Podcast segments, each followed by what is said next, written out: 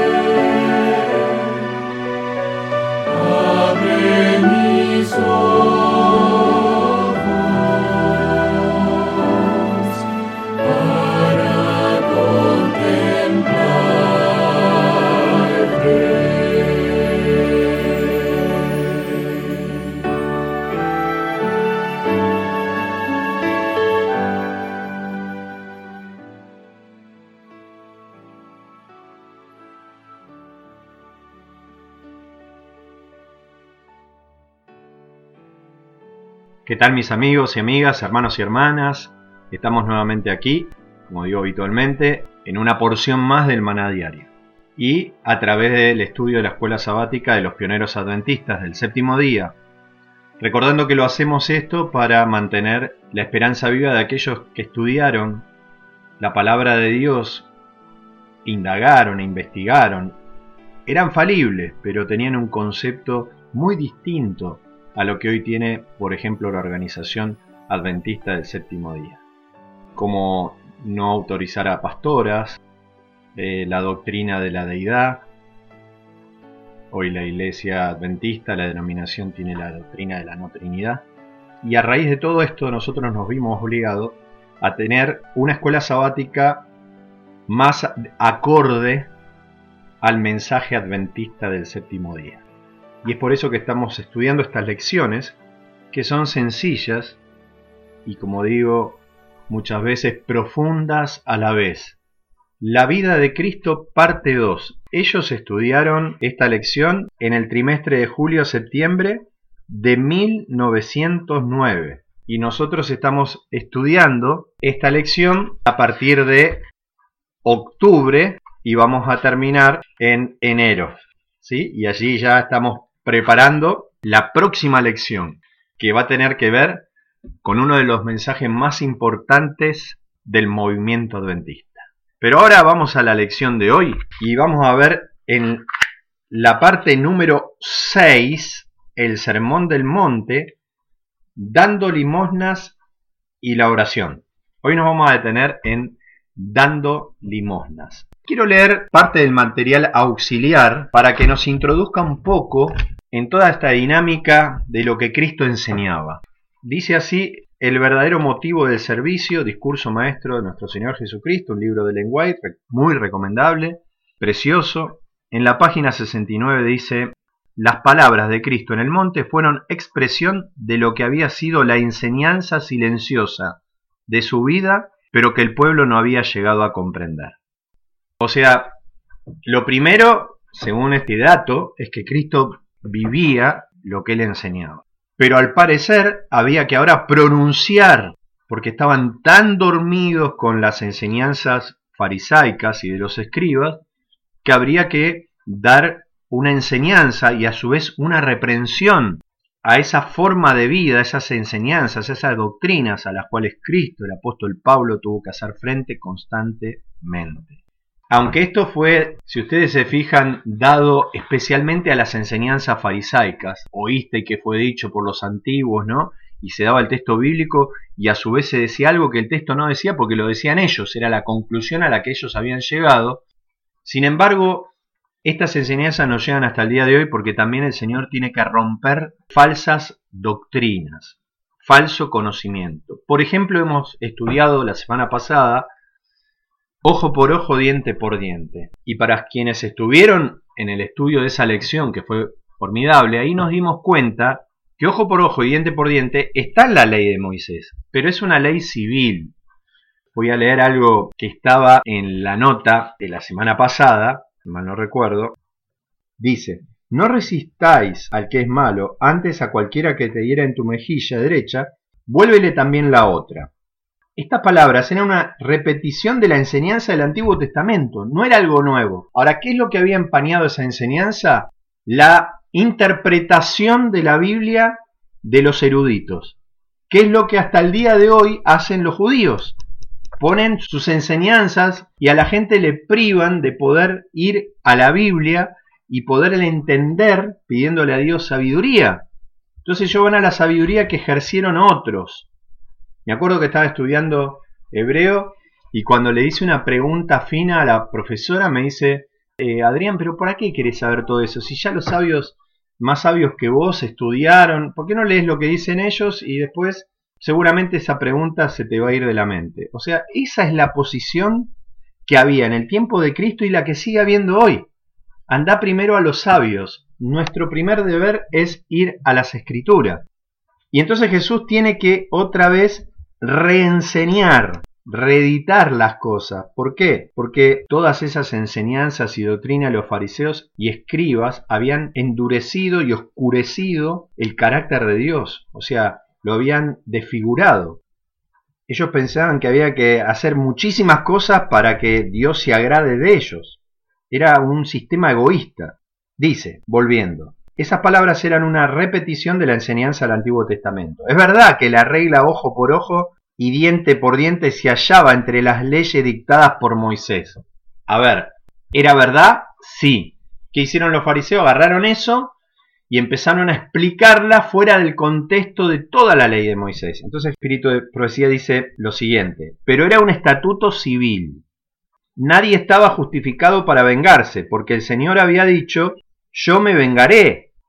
No, eso no dijo. El Señor había dicho, no digas, yo me vengaré. No digas, como me hizo así, yo haré. Cuando cayere tu enemigo, no te regocijes. Si el que te aborrece tuviera hambre, dale de comer pan, y si tuviere sed, dale agua de beber. O sea, esas eran las enseñanzas que estaban en el Antiguo Testamento, tanto en Levítico como en el libro de Proverbios, que representa también los salmos. Entonces, Quiero explicar un poquito esto antes de ir a la elección de hoy. El código civil es como lo que tenemos nosotros en la nación. O sea, eso era lo que te tenías que enfrentar con tu mal proceder, pero a nadie se, se le decía en forma personal que si alguien te hacía mal vos tenías que hacer lo mismo. Eso era una mala interpretación del texto. Vos tenías que hacerle bien, darle tu mejilla al que te pega, si, si te pide algo, dáselo, si es que lo necesita, claro, si es para su bien. Entonces eso era parte del Código Civil. La venganza es de Dios. ¿Y por quién, eh, digamos, se transmitía el juicio? A través, por ejemplo, en la época de Moisés, de Moisés. Pero después a través de los jueces, que se los llama también en la Biblia Elohim. Por ejemplo, en el Salmo 82 dice, Dios está en la reunión de los dioses. ¿Por qué? Porque toman la autoridad de Él para juzgar. Pero nadie en forma personal tenía que hacer eso, tenía que hacer lo que Cristo estaba enseñando ahora. Así que con ese pensamiento nos vamos a la primera pregunta. Recuerden que esto no era una sola enseñanza para reprender a los fariseos, sino también nos alcanza hasta el día de hoy, porque todavía hasta el día de hoy tenemos metido en nuestras cabecitas cosas que no son, y Cristo nos dice, sed perfectos como vuestro Padre que está en los cielos es perfecto. Primera pregunta. ¿Cuál no debería ser nuestro propósito cuando damos limosnas y por qué? Mateo 6.1 que vamos a leer. Guardaos de hacer vuestra justicia delante de los hombres, para ser visto de ellos, de otra manera, no tendréis recompensa de vuestro Padre que está en los cielos. O sea, si vos buscás la recompensa de los hombres, ya la tenés. Es lo que buscás. Pero no la del Padre que está en los cielos, porque el Padre que está en los cielos Él ve las cosas en lo secreto. O sea, sin que vos toques trompeta, ni, ni, ni haya algarabía, ni, ni, ni trates de hacer ver lo que haces. Hoy por las redes sociales, por esto, por otro, porque a veces uno dice lo que hace porque busca un rédito también, personal. Entonces esa es la, el objetivo, que la gente te apoye, capaz que con los diezmos y ofrendas, por ejemplo. Eso es algo egoísta. Todo lo que hagamos tiene que salir de un corazón bondadoso que no espera nada a cambio, por ejemplo. Así que, ¿cuál debería ser nuestro propósito cuando damos limona? No hacernos ver, puse yo, o hacer nuestra justicia. ¿Por qué? Porque perderemos la recompensa que viene de Dios. Tendremos la recompensa de los hombres, la gloria de los hombres, pero no la de Dios. Segunda pregunta, ¿qué prácticas están prohibidas cuando se dan limosnas? ¿Y cuál es la única recompensa de dichas dádivas? Bueno, vamos a leer ahora el versículo 2. Cuando pues des limosna, no hagas tocar trompeta delante de ti como hacen los hipócritas en las sinagogas y en las calles para ser alabados por los hombres. De cierto os digo que ya tienen su recompensa. Y estaba pensando, ¿no? Cuando nosotros mismos damos testimonio, no debiera ser para exaltarnos a nosotros mismos, sino dar la gloria a Dios, a quien corresponde. Porque también podemos correr el riesgo de eso. Cuando damos testimonio, buscar gloria oportuna de los hombres. Mismo cuando predicamos. Hay un grave peligro con esto de las redes sociales. Digo por mí que yo soy medio, eh, digamos, de otro planeta con respecto a esto, pero también me puede afectar y a otros más, a otros menos. Cuando hacemos algo que creemos que va a ser como este programa para beneficio de otro. Entonces me fijo a ver cuántos me oyen, cuántos, eh, digamos, cuántos seguidores tengo y el orgullo empieza a ensalzarse. No digo que esto pase en todas las personas, pero se corre un riesgo y hay que tener cuidado. ¿Cuántos nos escuchen? Lo importante es quienes nos escuchen hayan sido llevados a la presencia de Dios. Y ese va a ser nuestra recompensa de parte de Dios, no tanto de los hombres. Es más, cuando, cuando muchas personas te adulan y te dicen qué bueno que está y todo eso hay que tener cuidado. Mis hermanos, sigamos con las preguntas. Entonces, eh, para hacer un resumen, esa última pregunta que vimos ¿Qué prácticas están prohibidas cuando se dan limosna? Está prohibido hacer alarde de lo que hacemos, ¿no? ¿Y cuál es la única recompensa? Y es lo mismo que vimos antes. La única recompensa que vamos a tener de todo esto es la recompensa de los seres humanos que son finitos y que mueren como la misma recompensa. Pero la recompensa que da Dios es la que permanece para siempre, es la que nos va a dar en público, pero cuando Él así lo estime correspondiente.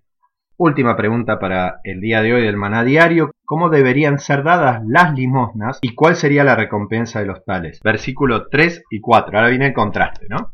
Mas cuando tú des la limosna, no sepa tu izquierda lo que hace tu derecha. Esto me hace recordar cuando estaba dentro de la organización adventista, que nos decían eh, dineros dados en obras de caridad tanto, y vos tenías que decir cuánto. O sea, constantemente, quizás hasta el día de hoy, a la gente la llevaban a ese punto que lo cual yo no entendía y un día pregunté porque estaba en contra de todo esto. Alguien se sinceró y me dijo, lo que pasa es que hay que, el gobierno tiene que saber qué es lo que estamos haciendo.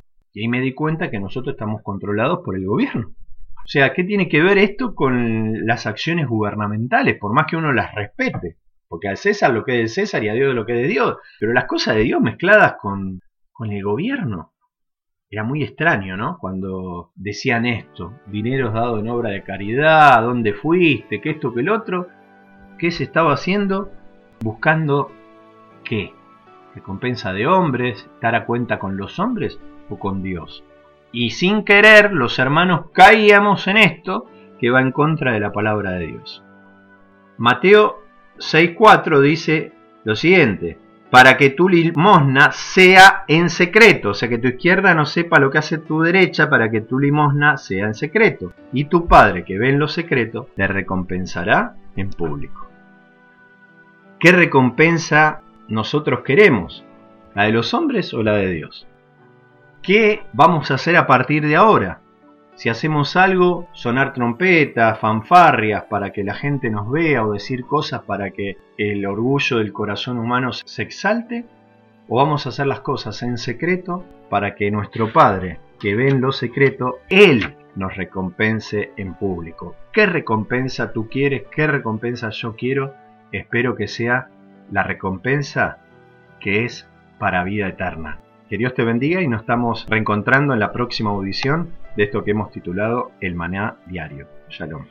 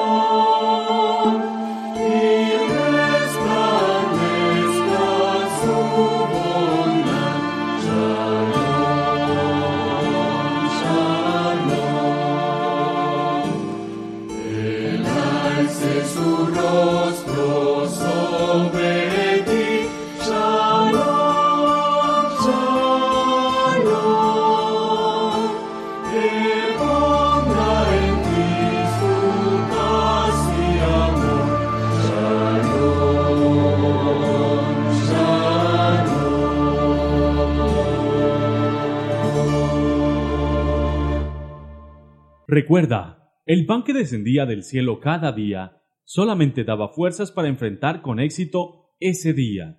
Por eso, permitiéndolo Dios, nos reencontraremos mañana para recibir una porción más del maná diario.